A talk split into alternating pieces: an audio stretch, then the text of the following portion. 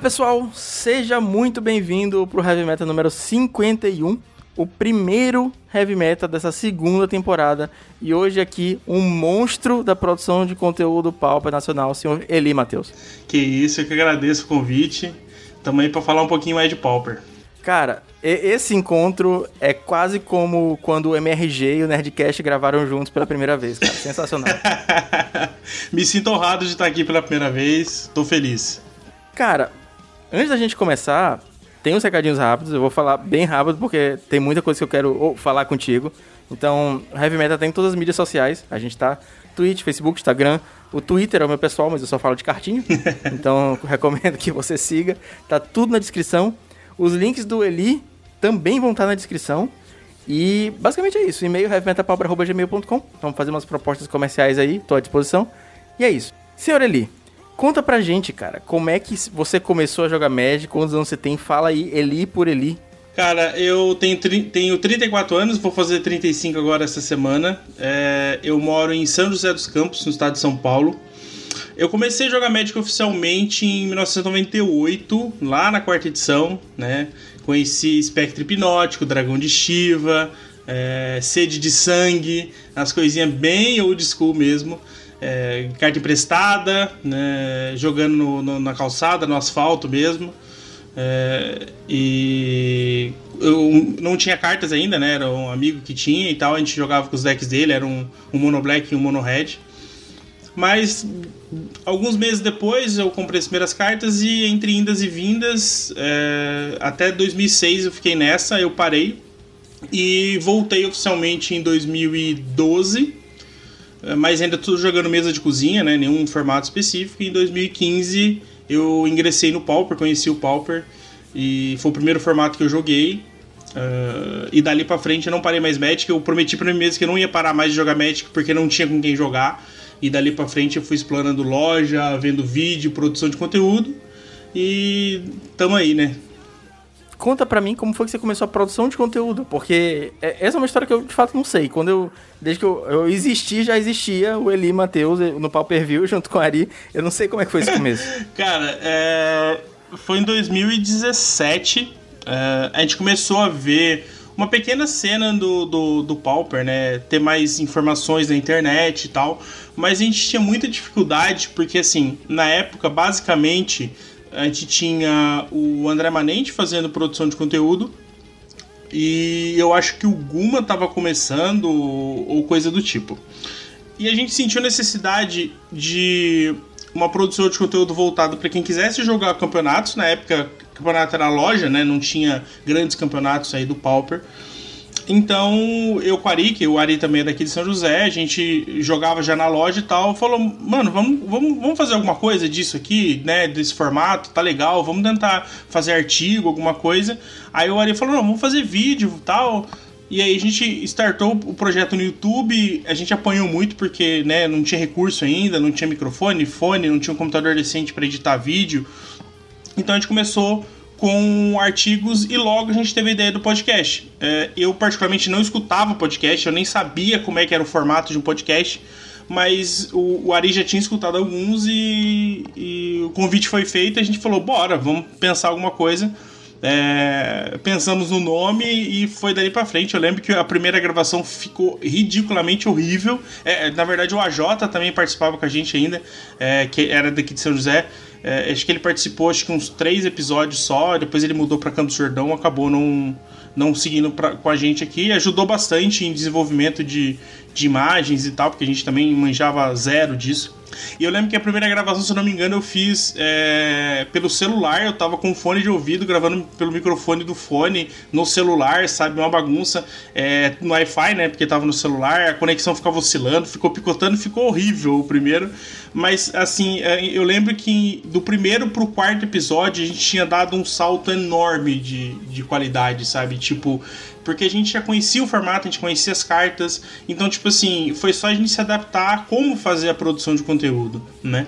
E ali começou o Pauper View, dali, né? Cresceu bastante até que, que a gente acabou, né, indo para caminhos separados aí, o Ari é, criou o projeto dele e eu caí de paraquedas no Hack dos Cash, porque eu fui convidado para fazer um episódio com, com o MP, né?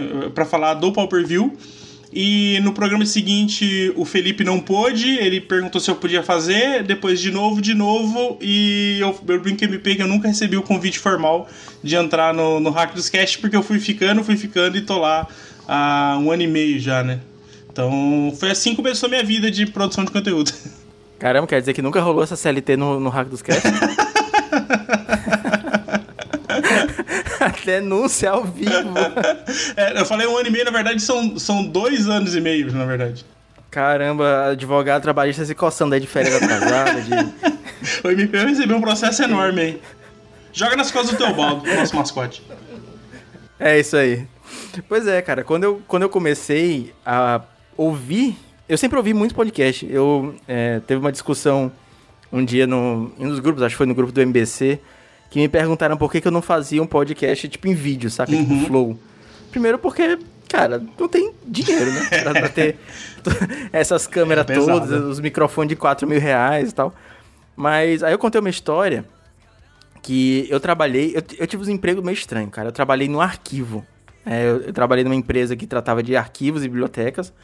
E durante, tipo, um bom tempo, eu trabalhei no arquivo dessa empresa, que era uma empresa de. uma caixa de aposentadoria para funcionários de um banco. Então eu, eu, passava, tipo, o dia inteiro enfiado em um bando de papel velho, Nossa. sozinho, catalogando coisas, escrevendo em planilha, é, colando adesivo em caixa. E eu passava esse dia inteiro, dias e dias e dias ouvindo podcast. Uhum. Então, é, eu não. Mesmo não tenho ambição de fazer esse conteúdo, tipo. Tem gente que faz muito bem o Flow, o Farpa de Mana Sim. faz também, em vídeo. Mas eu gosto de fazer esse podcast em áudio porque, cara, é o. Eu fiquei amigo dessa galera do podcast sem sim, saber, sim. sabe? Eu fiquei amigo do, do, do MRG, do Nerdcast, do Jogabilidade. Na época tinha o Games on the Rocks com o Caio Corraine, que eu adorava também. E quando eu comecei a jogar Magic, quando eu voltei, na verdade, em 2018, eu simplesmente consumi todo o conteúdo que existia. E quando eu comecei a consumir esse conteúdo, já existia o Paper View, já existia o Hack dos Cash, é, o MTGC também uhum. consumi bastante. Então, tipo, sei lá, só caí de paraquedas e já estavam, vocês já estavam lá. E hoje eu fico muito feliz de produzir conteúdo ao lado dessa galera que antigamente eu só consumia, tanto você quanto uhum. o Ari também. Eu não canso de ressaltar a importância que vocês tiveram para o nascimento do heavy metal. Então, pô, sensacional. É, eu fico feliz. É... A gente teve a oportunidade né, de, de, conversar sobre várias pessoas que hoje produzem conteúdo ou que entraram no formato ou que voltaram para o Magic às vezes pelo conteúdo que a gente faz, sabe? É, pelo, pelo carinho que a gente transmite.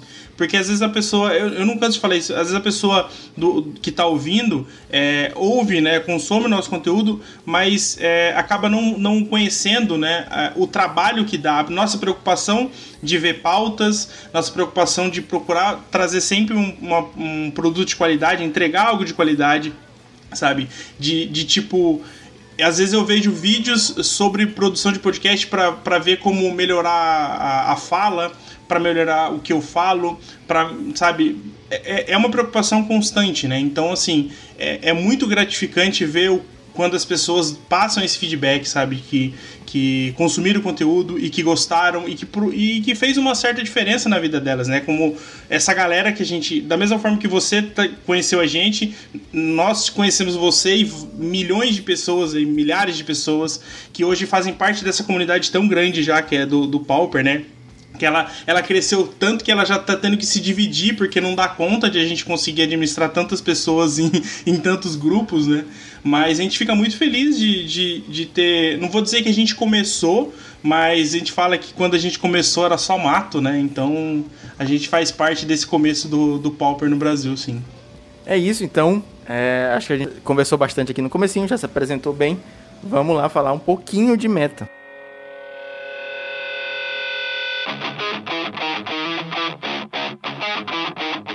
A gente tá com um probleminha essa semana. A dona Wizards não soltou as listas até agora. A gente adiou a gravação por um dia, mas ainda não tem listas. Então a, a nossa conversa de meta vai ser um pouquinho reduzida. A gente não vai ter dois podcasts essa semana, a gente vai ter um podcast um pouquinho maior, visto que não vamos ter o bloco de, de listas.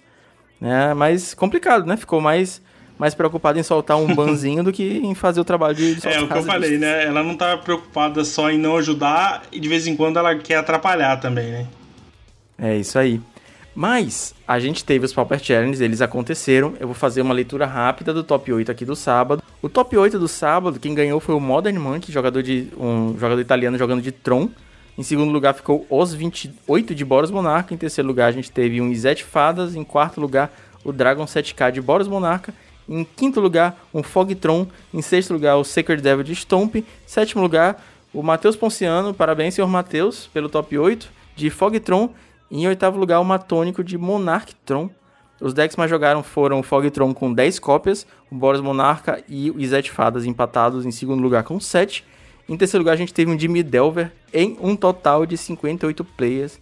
E, cara, muito tronzinho nesse top 8, né? É, então, pelo menos nesse começo de formato, é, a gente vê que o banimento do, do mapa não foi tão impactante quanto a Wizards queria, mas a gente que conhece o, o, formato, que acompanha realmente o formato, sabe que o impacto não ia realmente não ia ser nada disso e que o Tron ia continuar forte. É, na verdade, acho que deu o combustível para que os jogadores de Tron é, conseguissem inovar algumas coisas, no, na verdade, né? Então você vê que não é mais unanimidade as listas, né? E, e várias cartinhas ali tem, tem, tem se feito presente, né? Jogar com Bonder ou sem Bonder, jogar mais Temur ou jogar mais Bunt, sabe? Eu acho que essas coisas estão aparecendo e está sendo interessante, pelo menos, de ver essas, essas mudanças, né? Tomara que ele não seja opressor, né? Cara, e essa parada que você falou das listas não serem um consenso é uma coisa que a gente tá vivendo bastante na, na prática, né? No grupo do Tron a gente conversa bastante sobre isso. E tem lista de preordem e lista de impulso. Para mim, essa é a minha maior dúvida no momento, porque eu tô querendo atualizar o deck no, no papel, apesar da gente não tá, tá jogando RL, eu gosto de ter minha coleção atualizadinha e tal.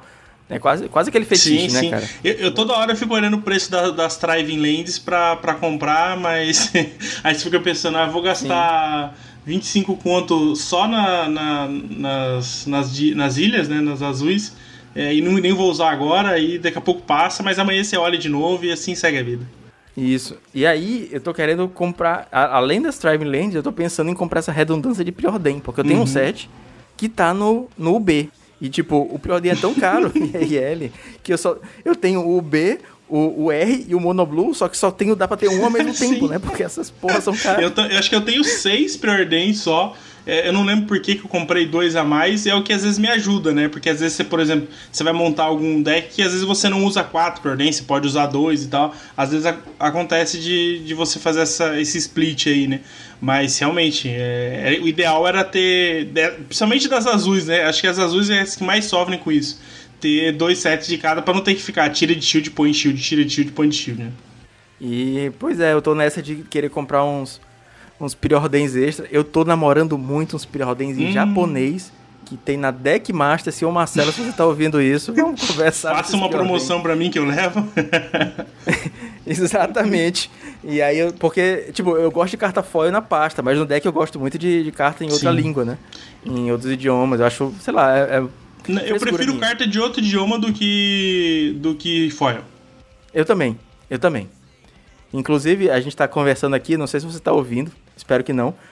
É, você de casa e você ali, mas eu tô arrumando umas cartas aqui que chegaram no fichário, tô toda hora passando aqui, ó. Passando aqui. Tô gravando podcast arrumando a base do deck de barreiras quase todo Nossa, em japonês, cara. Achei quase tudo numa loja. Tá legal. Depois eu mando uma foto é, aí pra vocês. Eu, eu, eu já gravei e... muito podcast embaralhando deck. é, cara. É, é uhum. é, quase um tique, né? Mas voltando, a gente tá nessa, nessa dúvida das listas de Tron. E a gente tá vendo uma tendência. Obviamente a gente não tem as listas desse, desse, desse challenge, do Modern Monkey e tudo mais. A gente pode até procurar no, no time dele. O Modern Monkey, salvo engano, ele tá fazendo parte do Golden Pigs, que é um time italiano, que tem também o, o Sigiori, tem o, o Adepto, eles são bem ativos no Twitter. E a galera tá com essa tendência de não usar mais Jinrova e usar o, só um, um Rolling Thunder de main deck. Conversei com o Matheus Ponciano, creio que ele é o jogador de Tron brasileiro que tá fazendo mais resultados. E ele tá com essa lista de jogar é, só com um, Rolling Thunder, sem jogar com o Jim Hoff, tá jogando com o Jim Hoff do side. Ele falou que o deck ficou um pouco mais lento e por isso eles estão demorando mais para fechar o jogo. Tá difícil fechar o jogo com o Jim. Então eles vão segurando bastante jogo, ganhando bastante vida com o, o the Storm. E aí dá um Rolling Thunder, barreirazinha, um efemerar na barreira, pega de novo, outro Rolling Thunder. Então ele tá fechando o jogo mais ou menos assim. O que, que você acha de, dessas listas de Tron, cara? Você tá, já tá testando alguma? Não, não, não, testei nada ainda desse Tron novo. Eu não tenho Tron no, no, no mall, né? Então a gente vai se adaptando com o que tem. E sinceramente eu não sei se eu quero pegar tanta, tanta pool assim no, no mall, porque eu jogo mall porque eu não tô jogando físico. Porque se eu puder jogar físico, eu não vou jogar mall. Eu não, eu não consigo gostar do. Pelo menos Pauper ainda. Eu acho que para mim é, é, é, físico. Então vai ser difícil essa, essa mudança se ela for necessária um dia. Mas é, entre pré-ordem e Impulse, eu prefiro ainda o Impulse, sabe? Até porque o Tron vai ter muita land que entra tapada, as coloridas principalmente. Então eu não vejo necessidade em você é, fazer alguma coisa no turno 1. Você pode fazer uma tap land e fazer o um impulso no passe do próximo turno. Então acho que é tranquilo nesse sentido. Rolling Thunder é, é uma carta que eu sempre gostei dela jogando físico. Porque Tron tem aquela velha máxima de empatar demais, sabe? Se você não, não tiver muito treinado, muito certinho com as suas decisões, você vai acabar empatando. Porque se você encontrar um cara que é um pouco lento, né? Ele não precisa ser muito lento, ele pode ser jogado de normal para lento. Você vai acabar empatando às vezes por culpa do seu oponente também. Então o Rolling Thunder te ajuda nesses momentos, né? Você vai lá juntar mana, rampa suas manas e, e tem um backup de anulação para conseguir matar o, o cara no, no, Rolling Thunder. Mas é, no MOL eu não acho tão necessário, mas eu entendo jogar. Agora, eu prefiro as listas assim, porque elas enrolam menos mas é o que você falou, né? Às vezes você precisa buscar demais essa carta é, e tem que ficar nesses loops, ou com Weather the Storm, ou só ficando pular, pular fausa de combate, ou ficar dando, dando um bounce com alguma coisa. E eu, sinceramente, não gosto muito desse estilo de jogo. Mas, infelizmente, é o que o, o Tron tem, né? Eu ainda gosto bastante do Jinrova. Eu entendo o pessoal tirar. Mas eu acho que é uma carta que não tem por que ela não jogar né? Principalmente com é, o cash down, por exemplo, agora, então às vezes você já vai ter um splash para preto, então não custa nada você ter um Dinova. E assim, o Dinova às vezes leva o jogo sozinho, cara. Com uma ou duas cópias de Dinova, você dá bounce duas, três permanentes, sai batendo, é, ela como o Drifter, você ganha o jogo assim, sabe? Então eu, eu sinceramente ainda não consigo abrir mão do, do de novo. Mas é, é, o que eu já tava falando, né? O fato de não estar no mall e às vezes não conseguir jogar tanto com o deck é, pode ser que eu esteja tendo uma visão equivocada, né? Mas eu ainda prefiro o Tron dessa forma. Antes de, de, de, eu falar um pouquinho da minha experiência com, com o Tron no Mall, eu concordo muito contigo nessa parte de. Eu, eu sinto que o, Mall sozinho não tá. Tipo, não tá suprindo a minha necessidade de Magic. Não sei se você, você entende assim, tipo, parece que falta. Sim, eu tenho jogado alguns campeonatos aí da esses noturnos, né, os de graça e tal mas é, não, parece que não é a mesma coisa, sabe? Eu, eu peguei tanta identidade de jogar Pauper físico que, sabe? Primeiro que eu acho que é um desperdício, né? Eu vou ter que gastar duas vezes, sendo que eu tenho aqui no armário as trocentas cartas aqui, todas empoeiradas, porque não tem como jogar. Então, às vezes me dá um, uma pontinha de frustração nesse sentido, sabe? Sim, entendo. Mas sobre o Tron, eu estou testando ambas as versões. Eu testei, inclusive, a lista do, do Matheus é, as mesmas 75 que ele estava jogando. E, cara, ambas são muito boas. Eu achei o Preordain sensacional, cara. Preordain é muito gostosinho de jogar no Tron. Gostei de jogar com as ilhas, além de em pé. Eu não senti o Tron lento quando tava jogando de Preordain. Mas jogar com as lanes viradas e o impulso, cara, o impulso te acha as coisas bem mais rápido que o Preordain, porque ele vai uhum. muito fundo. E ele roda o deck. Então, ah, jogou as coisas para baixo, daqui a pouco tem outro impulso que roda o deck de novo. Então, tem essa chance da, da carta acabar chegando na tua mão. Mas é aquela coisa, né? Eu sinto que eu preciso de algumas muletas para jogar um pouquinho melhor de Tron. Eu tava jogando com Hova e Rolling Thunder, porque eu não tenho a destreza mecânica de jogar muito rápido no mall. Então eu sinto que eu preciso fechar os jogos um pouco mais uhum. rápido. Às vezes tá com 13 minutos, eu, cara, tô, tô me fudendo uhum. aqui pra ganhar o jogo. É, essa, essa questão do, do Preordem, eu, eu gosto. Eu, eu não joguei com, com o Tron Preordem ainda, então assim, fica difícil de avaliar. Mas eu acho que um dos pontos, além de cavar mais com o Impulse, o fato de ser instantâneo é muito interessante. Porque quando você está jogando contra Tron e o Tron tem mana aberta, você sempre fica com o pé atrás. Porque como ele tem um leque de opções, então você pode estar tá esperando um, um, ele dá um bloco, perder a criatura para dar um pulso of Murasa, ele pode dar um fog, ele pode dar uma remoção pontual, ele pode só ter mana pro impulse, sabe? Então você tem um, um, um leque ali, uma quantidade grande de opções que pode impactar o jogo do oponente simplesmente por você estar com as manas abertas sabe? Então, se o cara se tapa ali para fazer pré-ordem e faz alguma coisa, o, o, seu oponente já vai jogar diferente, sabe? Então, é, eu gosto dessa possibilidade do Tron de, de, de influenciar bem as decisões do oponente também. Ah, isso é massa mesmo. E tem uma lista que eu queria ver, ainda não vi, que é do Raptor, que ele estava testando um Tron com o Cast Down. E isso aí eu acho que vai ser impressionante. Sim, também. é, Cast Down é, é, é, ridiculamente forte, né? Eu, meu, artigo, meu próximo artigo da Liga, é, eu falo sobre né, Double Mass, a gente vai falar mais um pouquinho depois do, do na sequência do programa. Mas assim, é, Cast Down, se não me engano, mata 99,9% das criaturas do, do, do Pauper. São, acho que são sete, são sete criaturas lendárias que existem no Pauper, nenhuma joga competitivamente efetivamente, né? Obviamente. Então, assim, basicamente é uma remoção incondicional, sabe? Então, cara, é muito forte isso. É muito forte. É, continuando falando sobre um pouquinho rápido do top 8, além dos Trons, a gente tá vendo o Boros Monarca jogar bastante, né? E algumas listas, ah, obviamente, novamente, Dona Wizard não liberou as listas pra gente, mas a gente tem visto circular algumas listas, tanto com splash pra preto e algumas também muito tradicionais, só colocando um bônus ali no meio. E talvez seja para sei lá, predar o Tron que tá um pouquinho mais lento, Então, será? eu tava pensando sobre isso, eu acho que assim, a gente tá num processo de mudança, né? Eu acho que Santuário impactou mais, a, a, o banimento do Santuário impactou mais o, a diversidade do metagame do que eu esperava, sabe?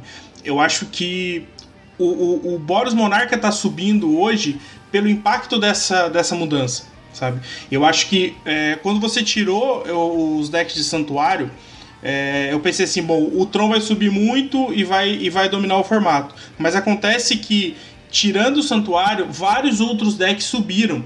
Principalmente alguns decks mais agressivos, que não conseguem competir com o card advantage que o, que o Scred, por exemplo, gerava. Ou o Mono Blue, né? E, e aí o Boros começa a subir também porque ele é bom nessas partidas, sabe? Então acho que assim, tirar o santuário, pelo menos nesse momento, trouxe um equilíbrio um pouco maior. Porque a gente volta a ter alguns deckzinhos agro, uns mid-ranges e o Tron não tá ponta, sabe? Então acho que tá, tá nessa. E agora, é, o fato do Boros conseguir decidir a partida, mesmo sendo relativamente lento, né? Você do nada ali compra três burns e, e, e dá na cara do oponente pode ser bom, porque como você disse, né, o Tron tem ficado um pouco mais lento. Né? Ele está usando o Bonder, então ele já tem uma curva 3 às vezes para fazer, ele quer ficar comprando carta, ele quer ficar comprando carta, e aí o Boros vai lá e consegue dominar. E o Splash para preto, como você comentou, é, boa parte da lista já está com o Okiba de main deck e um Okiba de side, o que é fantástico nessa, nessa match.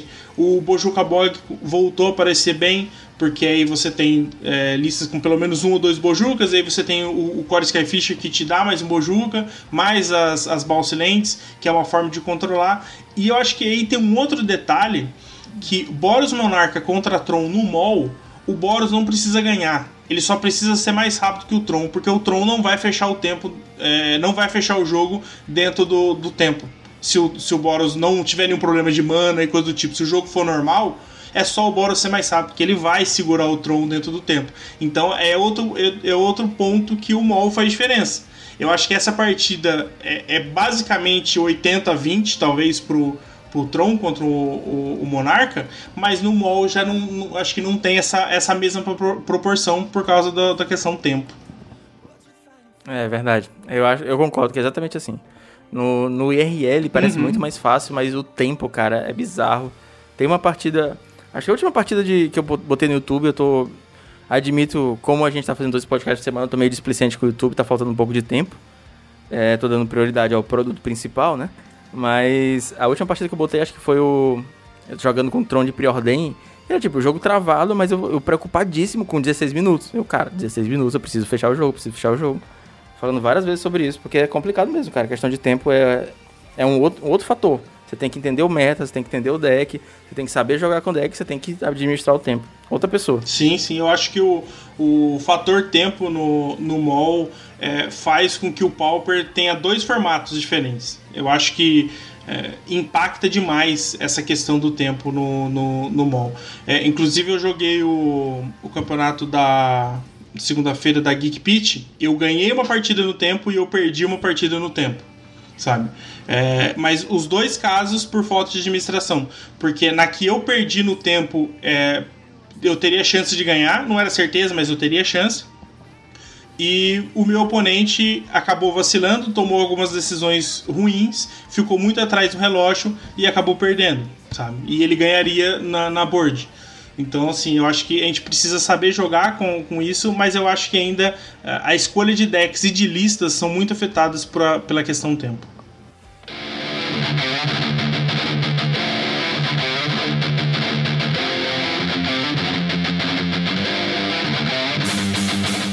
Agora no domingo a gente teve o metagame um pouquinho mais diversificado. Uh, o vencedor foi o Izet Fadas, Top Grinder. Ele fez top 8 no sábado. Ele ficou em terceiro lugar e no domingo ele ficou em primeiro. Queria muito ver essa lista dele. Em segundo lugar a gente teve o Boros Monarca. Em terceiro lugar um Boros Bully, um deckzinho que tá um pouquinho sumido. Em quarto lugar um Dimir Delver. Em cinco lugar o Xandinho, o senhor Alexandre Weber de Mono Black Control com uma lista muito diferenciada. Essa aí a gente tem acesso mais para frente. Em sexto lugar, o Matônica novamente de Monarch Tron, que não tá mais nem jogando com Monarca. Em sétimo lugar, o Gotelicious de Boros Monarca. Os decks mais jogados foram o Affinity, com 9 cópias, o Auras Hexproof, com 7 cópias. E empatado em terceiro lugar, a gente tem o Mono Black Control, Fog Tron e o Burn com 6 cópias, em um total de 70 jogadores. E aí, cara, Cadê o Tron? então, é, esse, o metagame do domingo mostra o que a gente comentou sobre é, essa mudança do, do, do da, da, saída do, do santuário. Porque quais foram os decks mais jogados? Affinity e Auras, que são dois decks que estão para predar Tron. O Tron vacilou, esses dois decks combam em cima sabe? Então, isso mostra o que, o que mudou. E aí, por exemplo, o, o Boros Monarca, ele não tem excelentes partidas contra Hexproof e contra Affinity, mas é que se ele consegue roubar um G1, ele tem um sidezinho que pode ser útil, então ele consegue dar uma segurada, talvez perder o G2, ganhar o G3. Então, assim, é, ele tem, é um, é um, é um, tem, tem um match mais equilibrado. Agora, Tron contra Affinity Hexproof, normalmente esses dois decks levam do Tron, sabe? Então eu acho que essa, essa, essa mexida que é benéfica pro, pro formato, né? Tá, já no domingo a gente consegue ver esses números aí. É verdade, cara. E a gente vai comentar um pouco mais na frente das cartas de Double Masters. E eu tô sentindo que o Affinity, apesar de ter voltado bastante, ele tá num momento meio delicado, cara. É, vou comentar mais na frente sobre isso, vou só deixar o, o gostinho aqui. E no artigo que o Álvaro fez sobre o Tron, ele comentou sobre essa tendência que está surgindo do Monarch Tron, que é aquele Tron com branco, tá jogando até com, com círculo risco, do Matônico, ele é o principal player desse, desse deck. É, tem essa tendência desse deck tá fazendo muito resultado.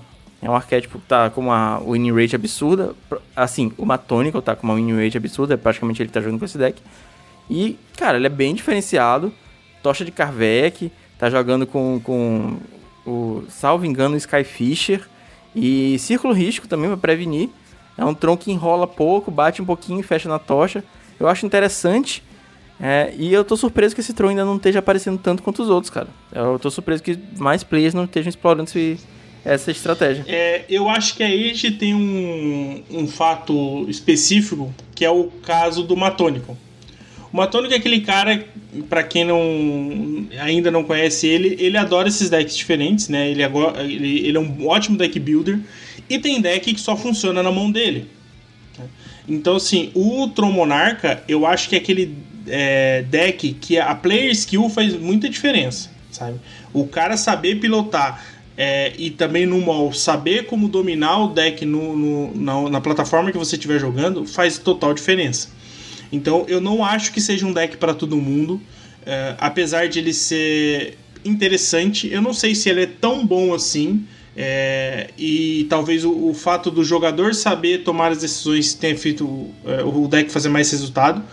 Mas é, eu concordo que talvez ele tenha campo para dar uma explorada, porque Whisky Circle é uma carta forte, é uma carta que, é, infelizmente, ela oferece um tipo de jogo que normalmente não se gosta, mas o legal é que esse deck em si, ele não é tão chato quanto um Tron normal. Chato no sentido de ficar enrolando, dando fog, etc, etc, sabe? Ele faz criaturas, compra cartas, carta de vantage e se bobeou, toma uma, uma tocha na cara. Então ele tem essa, essa pegada que eu acho que acaba não sendo para todo mundo, porque ele não é um, um Boros, e ele não é um Tron convencional, sabe? Ele tá ali no meio termo e eu acho que às vezes é, não é jogador que, que, pilote já esses dois tipos de decks consegue se habituar a esse tipo de, de, de, estratégia, né? E eu acho que uma lista que a gente pode comentar hoje é a lista do Alexandre Weber. Ele fez top 8, é, primeiro top 8 da carreira dele, de Mono Black Control. E, cara, é uma lista muito diferente. É, diferente de tudo que a gente viu até hoje de Mono Black Control. É, a gente tem várias versões de Mono Black no, no Pauper, inclusive teve essa conversa numa, no grupo de Facebook.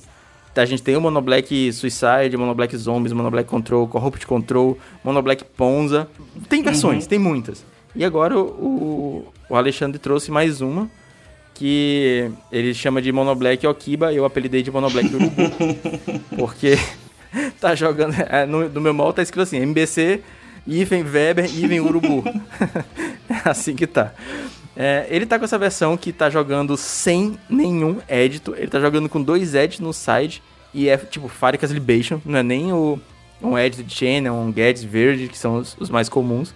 Ele tá jogando de, cheio de spot removal, 4 defiles, 3 cash down, 3 snuff out. Tá jogando com um Spinning Darkness e três Torn of the Black Rose, Shitting Heads e Combat Witches. E novidade também, além do Cashdown, é o Bonnie Picker, né? O, o Zé Corubu que chegou agora no Pauper. E cara, a lista tá impressionante, bicho. Tá impressionante. Ele faz o Zé Corubu rapidinho, tem as spot remove, vai batendo.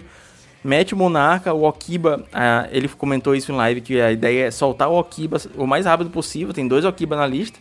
Então ele devolve o Zé Corubu que desce rápido, devolve o Fresking Rage que compra carta.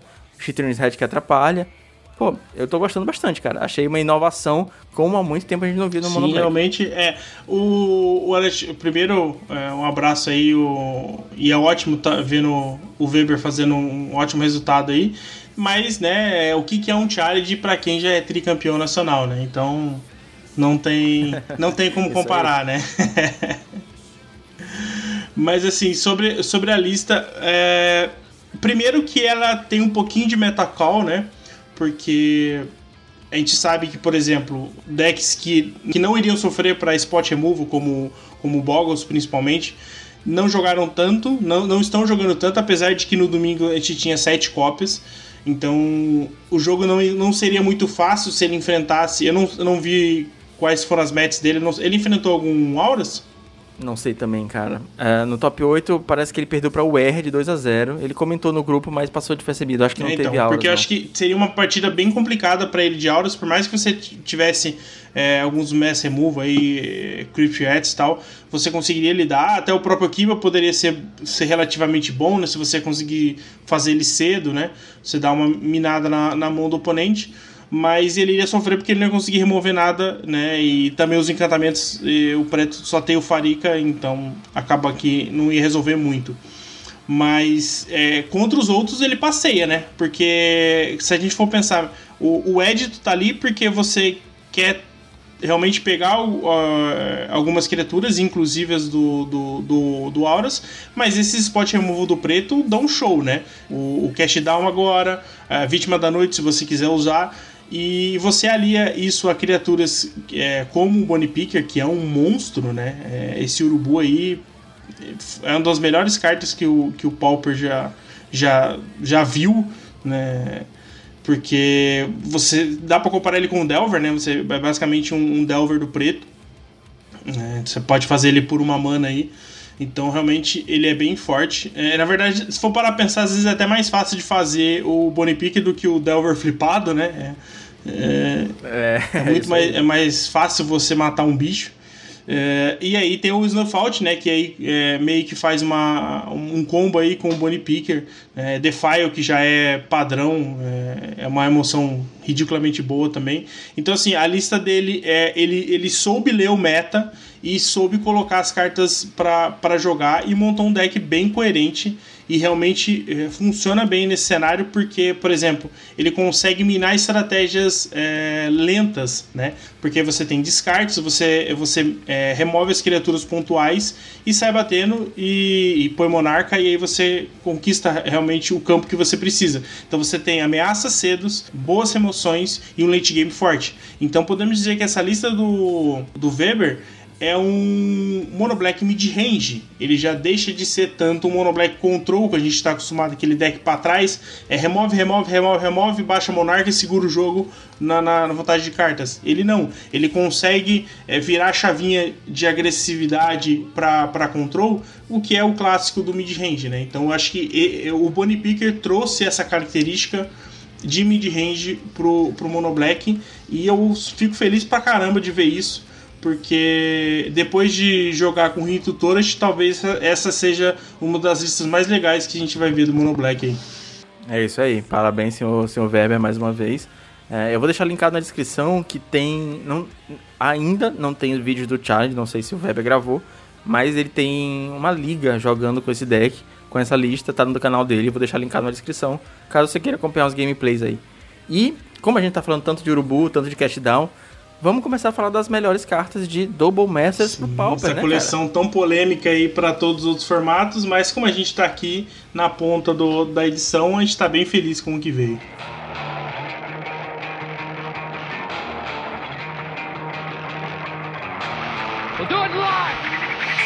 Bicho, toda edição a gente faz uma, uma listinha das melhores cartas da edição pro, pro formato.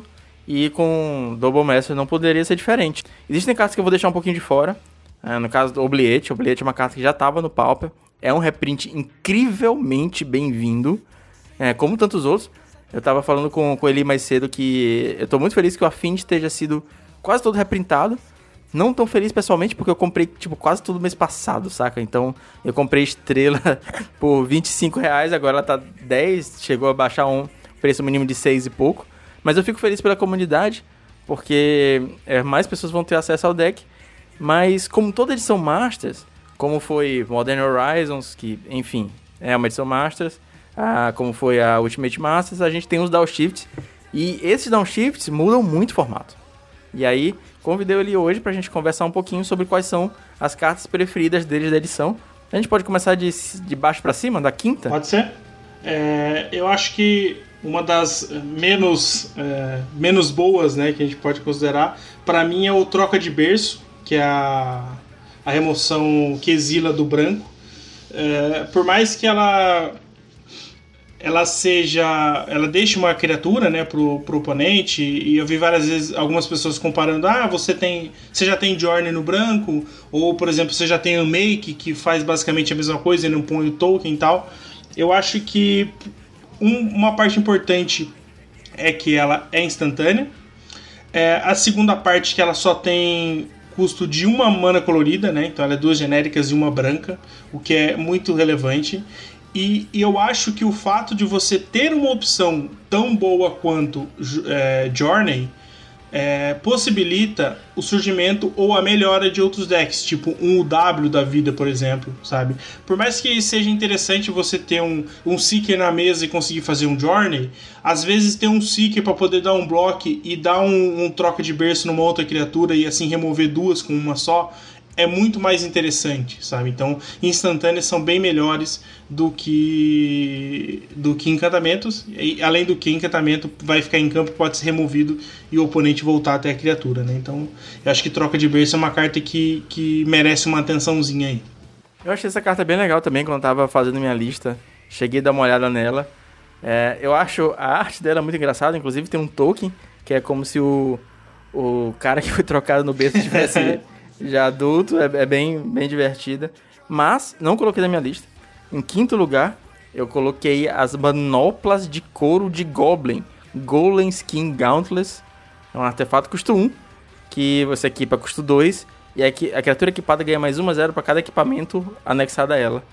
É uma carta que eu não vejo um espaço para ela agora, mas eu vejo um potencial que sair alguma coisinha, se a Wizard vacilar, olhar pro lado, o estagiário der um downshift, alguma coisinha um pouquinho mais interessante, vira uma máquina, cara. Tipo, uh, um deck de, de equipamentos, alguma coisa assim pode surgir, uma criatura que ganhe mais X, mais X com para cada equipamento. Eu acho interessante deixar ela ali, guardadinha. Tá custando 25 centavos. Provavelmente vou pegar e deixar na caixa. Um dia vai que. Um dia ela estoura e joga uma coisa, né? Bom, agora já começa a ficar mais fácil a gente é, escolher aí. É, para mim, o quarto lugar fica o Mir de busca, né? O Mirzinho que faz o combo aí é, atual, é, que busca outra. É, retorna outro, né? Do, do, do Grave eu acho que ele possibilita algo que a gente não tem tanto no Pauper, né? Claro que a gente vai, obviamente, vai se comparar com o KCI do Modern e tal, mas você não tem os mesmos recursos que o Modern tem. Mas eu acho que é esse tipo de deck o Pauper precisa ter, sabe? É, a gente tem vários combinhos aí que é, a barreira é, tem, um, tem um certo combo, né? Apesar de ser mais um ramp do que um combo. Uh, você tem o, o, combo do Cycling, que é, é, relativamente consistente, mas eu acho que esse tipo de combo a gente precisava ver jogar, sabe? Para poder mexer realmente no, no, no metagame, porque assim, é, não vai ser Tron que vai conseguir ganhar, não vai ser mid-range que vai conseguir ganhar sempre, sabe? Então eu acho que o mid busca pode oferecer algo pro metagame aí que a gente não tem ainda. No meu quarto lugar também ficou o mid busca, cara. Eu, eu, eu, tenho, eu tenho quase certeza que as próximas cartas nossas vão ser iguais. Talvez. Talvez não na mesma Sim, ordem, mas. Talvez o segundo e terceiro lugar mude, eu acho que o primeiro vai ser igual. Mas o, o Mir, cara, eu acho ele super interessante, porque ele dá possibilidades. É a mesma coisa do, do Golem em skin Gauntlet, só que tipo 10 níveis acima. Já existe deck de combo com essa carta. É, o Caleb, inclusive hoje, no dia da gravação, a gente tá gravando na terça-feira, dia 4. O Caleb já postou um, um, vídeo com, com deck de combo. Existem outros também, né, inclusive com aquele tremor de impacto, quando uma criatura entra em jogo causa de dano. Tem o discípulo da, da câmara também, quando um artefato sai de jogo causa de dano. O do Caleb não joga com nenhum deles, é uma outra build. Provavelmente não é a lista mais otimizada. Ainda vão surgir novas builds, inclusive do Caleb, ele é um cara que manja muito de fazer deck de combo. Mas eu gosto da possibilidade que, que essa carta traz. Eu gosto de existir combos. Eu gosto que a gente não encontre 5, 6 decks sempre quando vai, vai aparecer no, no, no challenge. Então, minha de Bursa em quarto lugar. Começando no terceiro lugar, vou falar logo. Zé Curubu. Sensacional, adorei o Zé Curubu. É uma carta, o Delver Preto, 3/2, voar, Death Touch. Uma carta que traz uma possibilidade defensiva incrível, uma carta que traz uma possibilidade ofensiva incrível. Entra de primeiro turno se vacilar, com o Snuff Outzinho. Entra, entra rápido, tipo, defende os Delvers, defende as fadas. Uma uma bruxinha mata uma, uma besteira do cara, tu baixa o Zé Curubu, ou como também estão chamando no, no Twitter, o velho da Havan, por, por uma mana. e, cara, a, fora os memes, a carta é muito boa, cara. Sim, realmente, esse é o meu terceiro lugar também. Eu acho que por pouco ele não, não seria o primeiro lugar. Mas é, é, realmente, a, a comparação com o Delver é inevitável, né? Até por ser 3-2 voar. Mas é, o problema não vou dizer que é o problema, mas o fato dela, dela não ter proteção nenhuma, né, só a evasão, é, faz dela re, simplesmente removível, porque ela é barra 2, etc. É a mesma coisa do Delver, né? Ela tem uma fragilidade, ela é, ela é muito boa atacando, mas ela é relativamente frágil. Né? Então não dá para dizer que ela é, é, imbatível, mas considerando o que a gente tem hoje no Pauper, é, eu chutaria que ela tá no top 5 de criaturas que a gente tem no, no, no, formato. Verdade, cara. Eu acho que essa carta ainda vai ver muito jogo. Eu acho que ela vai ver jogo em vários decks. Eu tô inclusive pensando em pegar 8 só pela, pela segurança, porque tá baratinho agora, né? E eu, eu já tenho meus 4 aqui de Amon Cat, que eu jogava T2 na época, e os meus 4 tá guardadinho aqui. Sensacional. eu não, jogava T2 nessa época, eu tava voltando nessa época para jogar Pauper e jogava um arenazinho. Mas essa carta vai jogar no Mono Black. É, essa lista do, do Alexandre, eu creio que vai ser uma vertente de Mono Black que vai perdurar. Eu acho que essa carta tem espaço em versões de UB. Eu acho que essa carta tem espaço em, ver, em versões de BG Aristocratas. Eu acho que vai, vai ver muito jogo essa carta, cara. Ela é muito boa. Sim, eu acho que o, o, o, melhor dela é, primeiro, que ela é só uma mana preta. Né? Então, ela é facilmente splashável em decks que a, o preto não é necessariamente a cor principal do deck. E, e, o que você disse de, de vários decks, essa, essa flexibilidade, essa expansão que ela cria, que ela possibilita para que outros decks possam ficar melhores. Porque, por exemplo, por que, que o BG não é forte o suficiente? Porque depende muito da agressividade do Putrid Elite. Você não consegue, dificilmente você consegue impor uma condição de que você ganha só com ele, sabe? Porque ele é removido, fica difícil depois de você lidar. E a partir de agora você tem uma segunda ameaça e relativamente boa, sabe? Com evasão, que é um ótimo bloco se você precisar bloquear um bichão. Então, assim, realmente você. É, ela te possibilita dar um upgrade em alguns decks e realmente eu acho que o, o metagame vai ficar bem melhor com ela mesmo. Cara, o segundo lugar tá bem difícil, mas o meu segundo lugar fica com a Braid, porque é, eu gosto demais dessa carta, sabe? Ah, mas é, raio é melhor, é, Ancient Grudge é melhor.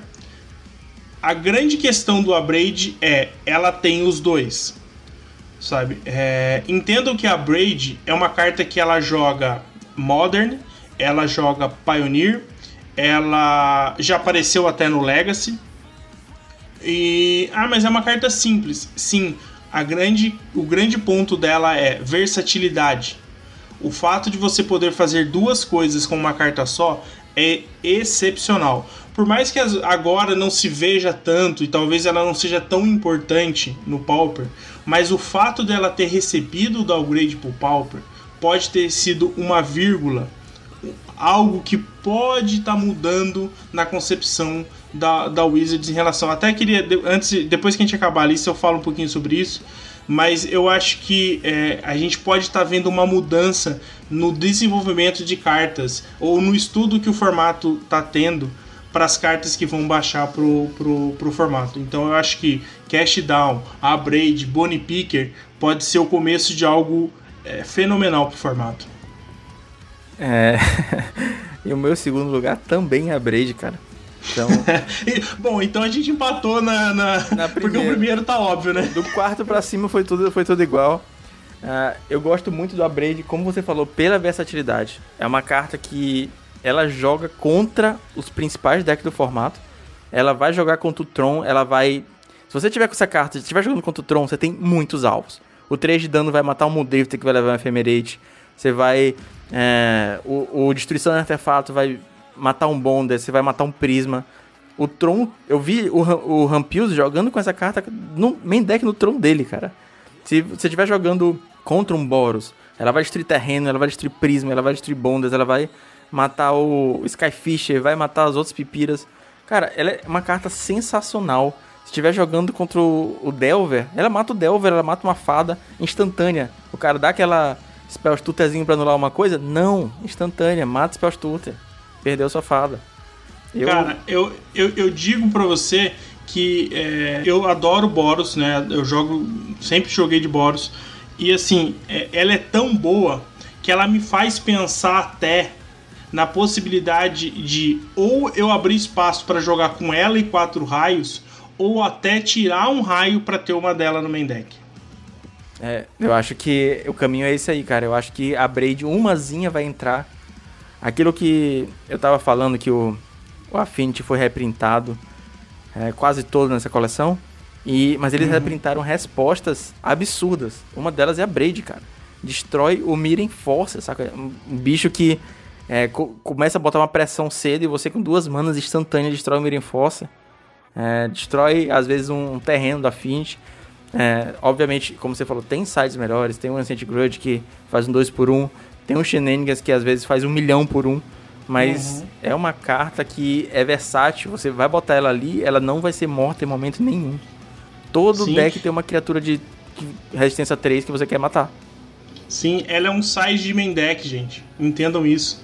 É, é, é uma carta de side, com, com poder de side no seu game 1, cara. Então você imagina poder ganhar o jogo de um Affinity porque ele manteve uma mão de dois terrenos e no, no seu turno 2 você destruiu o segundo terreno dele, cara. E não é difícil, não. Olha o potencial disso. É, a Braid é uma cartinha que também tá na lista de compras aqui. Muito, muito chateado com essa greve dos Correios que vai ter agora em agosto. Porque vai atrasar tudo. Apesar de não estar tá rolando, Magic RL e tudo mais, é sempre bom ter a coleção. E, e, é, e é mais uma que, que tá aqui, meu, meu setzinho de Hora da Devastação. Essa aí eu fico chateado porque eu tinha. Uma, uma história, vamos lá, um, um insight da vida do, do Fernando. Eu nunca. Eu joguei Magic durante muitos anos na minha adolescência. Nunca tinha aberto uma caixa de booster. Porque eu era um adolescente e não tinha grana. Joguei um pouquinho depois de adulto. Não abri caixa de booster também. E agora, depois de full adulto, né? É, eu não acho que faz tanto sentido abrir uma caixa de booster porque jogo pauper. Então, Justo. É, chegamos ao ponto que nunca abri uma caixa de booster. E eu tava tendo essa conversa com a minha esposa e eu acabei que eu ganhei uma caixa de booster de Natal. Ah, acho que foi ano passado, em 2000, foi 2018 para 2019. Eu ganhei uma caixa de booster de Hora da Devastação. E hum. eu tenho um vídeo que eu nunca publiquei de eu, ab eu abrindo essa caixa de booster, olhando booster por booster. Foi bem legal, cara. A gente fez um draft com os amigos, é, com a caixa de booster. Eu vendi muita carta, eu, eu, montei deck pauper com carta que eu vendi. E eu tenho muita carta também por causa disso. Por exemplo, é, Tragic Lesson, que até a semana passada tava jogando horrores, eu tinha de Hora da Devastação.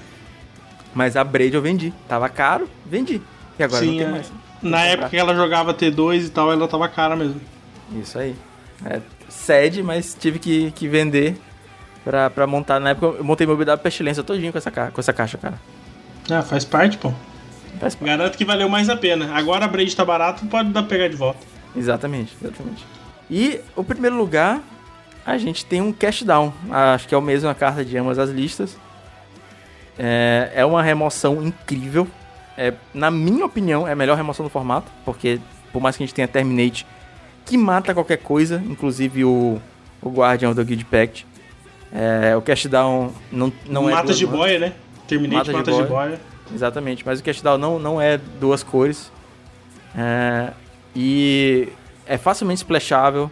Tá rodando em todos os decks. Tá, eu acho que vai jogar no Tron, vai jogar no Boros, vai jogar no B, vai jogar no, no BG. Vai jogar. Cara, é uma carta absurda. E eu tenho uma opinião polêmica de que não precisava não precisar. Então, mas aí o, o que eu penso de que Eu concordo totalmente com você, 100%. É uma carta fantástica. Eu acho que é, provavelmente é, se não é a melhor, é, ela, ela tá nas três melhores para não dar para não dar briga, sabe? Realmente é, é muito forte, facilmente, facilmente splashável. Um outro ponto, ela é preta. Ah, mas é, cara, isso é fantástico porque assim o preto tem esse essa pegada de remoção, né, de controle, etc. Então, tipo assim, você tranquilamente splasha ali dois pântanos e, e, e, e coloca uma FET lá, você consegue ter o seu cash down. Então, realmente é, faz muito. Agora, precisar, precisava? Vou dizer para você, não precisava. Eu concordo com você, não é? Ah, não, a gente estava precisando de uma remoção. Ah, você quer cash down ou você quer algum terreno que entre desvirado para facilitar decks agro de duas cores? É, obviamente eu quero o terreno, isso é fato. Mas eu acho que, que como eu disse, eu acredito que o desenvolvimento está tá começando a fazer diferença aqui sabe? É, até posso, posso fazer um jabazinho aqui, ô Portelado? Claro, fica à vontade. Essa semana é, vai sair, é, dependendo do dia que você estiver ouvindo esse, esse podcast, o artigo meu da liga já saiu, tá? E eu faço análise da, das cartas é, de Double Master, inclusive algumas que a gente tem conversado aqui. E o ponto que eu, que eu, que eu, que eu falo lá, e até gostaria de mais pessoas fala, falarem sobre isso, o Double Master para mim marca uma mudança de, de, de conceito que a Wizards falou no passado e que agora a gente está vendo em prática, sabe? Porque Double Masters, é, ah, essas cartas talvez não sejam as melhores e tal, mas para mim, Double Master é a melhor coleção que o Pauper já viu, sabe? Por mais que as cartas não sejam todas as melhores, a quantidade não seja estupenda, mas assim, a quantidade de cartas jogáveis que entraram, por mais que elas não sejam de deck tier 1, elas têm potencial para melhorar. Isso é fato. E, e, o detalhe, isso são downgrades, não são de cartas novas. Isso que é o importante. Então você tem. Você. Eu não lembro exatamente quantas cartas que foram. Eu vou chutar, eu acho que foram 15 ou 16 cartas que vieram de, de downgrade. Isso é bastante foram pro Pauper. 25. 25, obrigado. Então, só imagina que são 25 cartas novas que estão saindo numa coleção que não o foco não é Pauper. Isso é uma mudança, sabe? Então eu espero que na próxima coleção Master é, é, tenha mais, porque isso também mostra para mim que T2 não vai ter carta pro, pro Pauper. E se ela sair, vai ser quebrada e provavelmente vai ser banida. Vide é, Santuário Místico, sabe? Então a gente tem que esperar que edições dessas, como Commander Legends vai ser agora no, no final do ano. Então, assim, essas coleções que são pro Pauper. Né? Então, eu acho que Cash Down é o um exemplo disso. É o um reflexo do que as coisas podem estar mudando para que a gente tenha melhores melhor condição. Mas é, ele também mostra que talvez o arquétipo mid-range control seja o mais favorecido, né? Seja o tipo de jogo que a Wizards quer pro formato, porque ela acaba fazendo isso, né? Ela vai moldando algumas coisas e vai criando a forma como é que o formato vai andar. O fato de não ter uma land que é uma land boa, por exemplo, algum ciclo, alguma coisa, é, mostra que provavelmente a gente não vai ter é, nenhum tipo de dual ou, ou similares que possibilitem deck agro de duas cores, né? Então a gente vai, vai ter que se adaptando com isso que vai saindo e espero que venham mais por aí, né? O meu ponto com o Cash Down é que, é, novamente falando um pouco do Affinity, tem uma partida que era bem disputada com a Affinity antes, que era o UB, a Affinity versus o B, e agora, com o Cashdown, desequilibrou bastante. Porque, assim, o B tem o Gourmag, que bate para cima de tudo do Affinity, menos da Cobra. E aí, cada snuff out que você dava, era, cara, um Galvani que você tomava na sua cara mesmo. Então, às vezes, o oponente dava um snuff out numa, num bicho meu, eu nem me incomodava. Ok, você pegou 4 de dano aí, tá me ajudando com se dando esse Galvanic. E o Cash Down não, cara. O Cash Down, ele tá tornando essas partidas um pouquinho eu acho desequilibradas. Assim, essa match, que era uma match que eu considerava 50-50, na, na minha experiência pessoal, agora eu tô, tô achando bem mais complicada. No lugar do B. O B tá muito forte, cara. Tá muito forte. Você tirou, tipo, uma remoção condicional, tipo, na mesma curva, o Echo in Decay, e colocou um Cash Down, que mata qualquer coisa, e não só com a resistência 2. Eu fico muito feliz de estar tá vindo cartas pro Pauper, e eu quero compartilhar do seu otimismo. Vou tentar é, levantar essa bandeira de que tudo isso é parte de um plano maior. Porque, assim, historicamente a Wizard solta uma, uma bomba no formato, o formato muda, tipo, foi foil, e aí foda-se, depois tem um ban. e, é. Então, é, eu quero, quero ter essa, esse otimismo de que estão chegando novos áreas pro Pauper e eventualmente a gente vai ter um power level ainda maior, porque, porra, a Braid Cash Down foram. E o Bonnie Picker também, né? É um Mir um pouquinho, um nível um pouquinho abaixo, mas o Bonnie Picker, o Cash Down e o Braid são cartas incríveis. Assim, para mim, cara, que nem é nível de efemerar, saca? É nível de efemerar quase lá com o Astrolabe. O Cash Down é muito forte, muito forte mesmo. Sim, é, eu, eu concordo. O, o, o power level de Cash Down é, é, é ridículo. Mas o, o que eu vejo é que é, talvez você comece a ter, ou pelo menos eles comecem a buscar um maior equilíbrio da, da Color Pie. Sabe? Então, por exemplo, nós falamos de, de eu, nós falamos de várias emoções, né? Cash down, a braid, o troca de berço. É, você vê que o leque está começando a ampliar sabe? Eu acho que talvez o verde e o branco tenha ficado um pouquinho para trás nesse, nesse cenário, né? Azul já é potencialmente muito forte e o, e o, o preto e o vermelho também estão melhorando, né?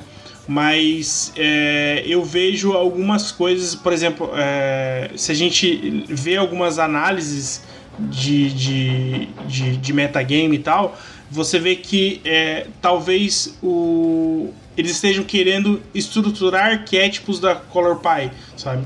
Então, por exemplo, o, o, o preto precisa de uma remoção incondicional para conseguir lidar, sabe? Então, eu acho que é, pode ser excesso de otimismo da minha parte, pode, pode ser que daqui é, um ano eu esteja aqui de volta, é, esteja falando que o Pauper tá uma porcaria porque não veio mais nada. Pode acontecer. Infelizmente, a Wizards é, às vezes nos nos frustra, né? Mas eu quero acreditar realmente que é, e, e, o Double Masters é o começo de algo melhor que a gente vai ter pro formato. É, eu fiz uma postagem no Instagram é, comentando um pouquinho sobre, sobre essa questão do, do power level, né, do power creep que tem no, no, no Magic como um todo. Eu cresci, cara, jogando assim, como você, lá nas antigas com terror. Você deve se lembrar de terror. Sim, sim. E aí, terror não destruía. É, destruía só criatura que não fosse preta ou artefato, uhum. certo? E não pode ser regenerada. E aí, depois do terror, você tem o Doomblade. Que tem o drawback de. Agora você pode regenerar a criatura, mas você pode destruir criatura artefato. Uhum. Então você já começa a, a avançar um pouquinho mais o leque de criaturas que você mata. E o Doomblade enterrou o terror. Sim. Agora, com o Cash Down, você enterrou o Doomblade. Tipo, cara, vontade de tirar os Doomblade e jogar na caixa. Não, tá, não precisa mais ficar na pasta. então, é. Aí agora a gente quer, quer saber, né? Porque, assim, é uma coisa que a gente tava até conversando no Twitter. É legal ver tua opinião também. Que os formatos eternos não estão mais tão eternos assim. Eles estão sofrendo uma rotação por causa de Power Creep, né? uhum. né? Então, agora, tipo, ok, eu tinha, eu tinha meu setzinho de Doomblade bonitinho aqui, Doombladezinha japonesa, agora não, tem que comprar Cash Down. Não precisa mais usar Doomblade. Sim, mas aí, aí eu te digo, é, a gente tem dois lados para avaliar. É, por exemplo, é, essa questão do Power Creep, o, o, Legacy sofre disso. Tem sofrido bastante disso. É, de Kaladesh para frente a coisa começou a ficar meio degenerada, mas é, a galera que a gente conversa sobre, sobre o formato disse que os últimos, acho que os últimos dois ou três anos, pelo menos, a cada seis meses estava tendo rotação. Por um formato que ficou 20 anos basicamente estável, você ter isso é impensável. E se a gente for pensar pelo lado da empresa, ela quer realmente vender cartinha. Então, se ela tem alguma forma de influenciar isso, é lançar coleções que façam as pessoas comprar essas cartas de alguma forma. Então, por exemplo, será que talvez ela não pensou isso pro Pauper? Ah, mas Pauper não dá dinheiro, Pauper não, não isso, não aquilo. Cara, vai todo mundo comprar essas, essas cartinhas agora, sabe? É, aí você vai falar assim, ah, mas essas cartas já, já, estão no mercado, a Wizards não tá ganhando dinheiro com isso, ok, beleza. A Wizards talvez não esteja ganhando dinheiro diretamente, mas ela tá ajudando a loja, não tá? Você não vai comprar essa carta na loja? Sim. Se a loja vai ter mais dinheiro, ela vai se manter aberta. Se ela se mantém aberta, ela consegue comprar mais produtos para outros formatos. Quem sabe não foi essa estratégia que eles estão vendo agora. Então, assim, eu acho que é cedo a gente para a gente poder dizer isso, mas que fato é, é eu espero que essas edições Masters, aliás, eu, eu, eu imagino que essas edições Masters possam trazer é, esse, essa, essa sacudida para o formato, provavelmente anualmente, né? jogando aí pelo menos umas 10 ou 15 cartas com potencial para jogar no, no formato. Vai ser bom ou ruim? Não sei, mas vai ser algo novo que talvez a gente possa absorver é, isso aí e aprendendo, né? E cada vez mais evoluindo e criando um formato um pouco mais, mais forte, né? Que consiga se adaptar melhor a algumas situações aí. É isso aí. É que nem você falou, uma coisa que desse discurso que eu tirei muito é mais ou menos uma vez por ano, eu acho super interessante. Mas eu, eu não acho justo que um formato eterno tenha que ter rotação a cada três meses com um produto Sim, novo. Não, então, isso, isso é vamos... é impensável. É. Até porque, por exemplo, no Pauper nós estamos falando que você monta um deck com 300, 400 reais e o Legacy você vai gastar, sei lá, 5 mil pelo menos. Sabe? Então, Sim. assim, é, são proporções é, astronômicas. Tô falando 5 mil, eu tô falando barato, né? Porque se o deck tiver muita Fat Land do, e ou de dual, você vai gastar é, mais de 5 mil só com base de mana, né? Então, é, é, algo completamente diferente. Então tem que guardar as devidas proporções para esse tipo de, de avaliação também. Né? Então, senhores, a gente está finalizando essa parte do Heavy Meta nesse tom de questionamento. Eu convido você que está ouvindo aí a comentar o que, que você acha, o que, que você está achando dessas inovações, do aumento do power level. É uma coisa que a gente sempre pede, a gente quer cartas fortes, mas vamos com calma. Sim, sim. então, Comenta no Twitter, comenta no Facebook, comenta pra gente no Instagram, no YouTube, onde você estiver acompanhando o podcast. E os links do Eli, uh, o link do artigo dele assim que for lançado, eu vou colocar mesmo que retroativamente na descrição do podcast. Então se você está ouvindo isso no futuro, no futuro, pode chegar lá que já está tudo lá. e final de heavy metal tem indicação de metal. Bora lá.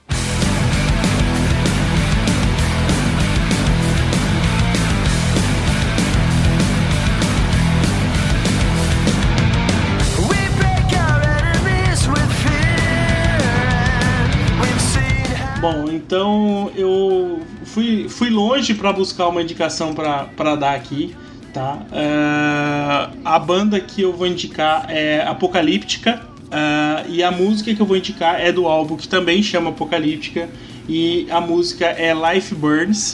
Uh, eu não sou jogador de vermelho, tá? Mas a música para mim é, é, é bem marcante, sabe? É uma época que eu ouviam né, várias bandas ali e Apocalíptica me chamou muita atenção para quem não, não conhece. É, ela mudou um pouco, mas na época eram quatro pessoas só tocando violoncelo, sabe? Então era. Eu sempre gostei de, de bandas tipo Rhapsody, Nightwish, né? Que tem essa, essa, essa pegada é, sinfônica, né? Metal sinfônico, metal melódico, cada um chama de um jeito mas aí ver quatro pessoas fazendo uma música é, mais pesada, né, mais metal, é, só com violoncelo foi algo assim fenomenal para mim, sabe? Foi, foi, foi muito bom e assim, eu cansei de ouvir esse álbum, sabe? É, demorei anos para descobrir que depois que eles tinham outros álbuns, eles também tinham um, um álbum de cover do Metallica, sabe? Que também é muito bom mas essa música em particular é, me marcou bastante. No período de vida também, eu, lá por 2000, 2006, 2007, eu tinha mudado de, de São José, tinha ido morar é, próximo a São Paulo lá, né? Então era mudança de, de vida, né? Mudança de casa, então era mudança. E essa, essa, essa banda e essa música me marcou bastante nesse período de vida. Apocalíptica é uma banda que eu admito que eu não conheço muito o repertório próprio deles, mas o álbum de cover do Metallica, tocado só no violoncelo, se eu tivesse ouvido em um disco, eu tinha furado, porque, bicho, ouvi muito, ouvi muito, ouvi muito mesmo. É sensacional, cara. É, eu, nessa época que, que ele tá falando, a gente tem a mesma idade. Eu, ele vai fazer 35 agora e eu vou fazer 34 no final do ano. A gente tem ali a idade um pouquinho próxima. Então eu acho que Nesse período de 2005 2006, a gente também tá, tá ouvindo Apocalíptica juntos. Ele em São Paulo e eu aqui no Maranhão. E eu, nessa época, é, tinha. É, difícil até de falar isso, mas eu tinha é, o ímpeto da juventude. Então, cara, quando você é sim, jovem, tudo é sim. é muito exacerbado, saca? Então, cara, as suas ideias são muito é, 880, é tudo muito preto no branco. E eu era muito purista com bandas. Eu não gostava de cover, cara. Cara, Metallica é minha banda preferida e eu vou ouvir o Metallica, nenhum cover do Metallica presta. Até que eu ouvi o Apocalíptica. E eu fiquei apaixonado e foi, obviamente, uma banda e um álbum que ajudou a abrir um pouco minha cabeça. E, obviamente, tem hoje música que eu prefiro no cover do que na, na banda original. Eu entendo que tem, existem versões e visões. E é um recado para todo mundo e pro Fernando do passado também. A gente sempre se comunica que é uma banda muito, muito boa sim, mesmo. Sim, eu Real. acho que é, é, essa, essa. Acho que a Apocalíptica, ela. Ela me marcou de uma forma porque, tipo. Uh, eu tinha passado um período muito grande é, sem ouvir muita música, sabe? É, ou, ou, outras, por outros problemas, mas assim, eu, eu acabava não ouvindo muita música é, eu jogava muito RPG na época e tal, então assim, talvez algumas coisas ficaram de lado, né? Tipo, eu tava naquela transição de sair dos, dos 16 anos ali e já entrando nos 20 e poucos. Então, é, eu tava meio ausente nessa, nesse cenário musical. E aí, quando eu comecei a ouvir a Apocalíptica, tipo, ele resgatou todo aquele sentimento que eu tinha por músicas desse tipo, sabe? E, cara, nunca mais abandonei. Tipo, esses álbuns mais novos, né? Eles lançaram um álbum em 2015. Eu, acho que eu nem ouvi o álbum. Eu ouvi ali até o, o Seventh Symphony, é, que é de 2010. Ali ele consegui acompanhar alguma coisa.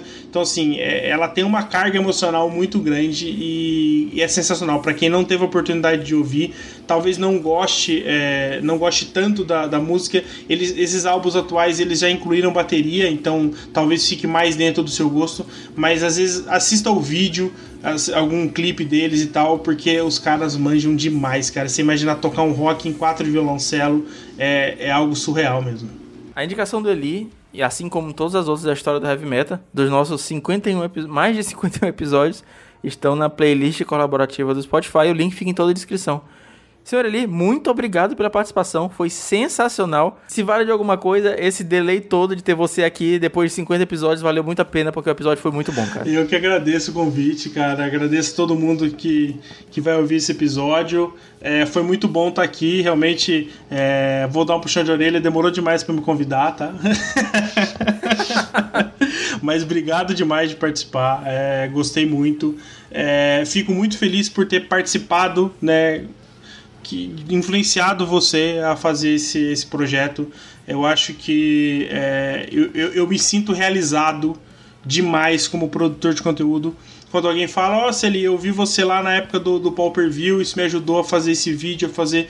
Cara, isso de coração é, é, é talvez até mais importante do, qualquer, do que qualquer é, produção de conteúdo que eu faça, sabe? Poder influenciar as pessoas a, a, fazer o mesmo, a crescer, a, a evoluir na, na, na, na, comunidade, né? Fazer essa comunidade crescer é algo que, que para mim é, é, é, fantástico, cara. Então, de coração, eu agradeço muito pela, pelo convite, por ter lembrado aí e espero poder ter contribuído com a comunidade, né? Com os ouvintes aí do, do, do, do podcast do Heavy Meta. E, cara, tamo junto. Sempre que precisar, pode chamar.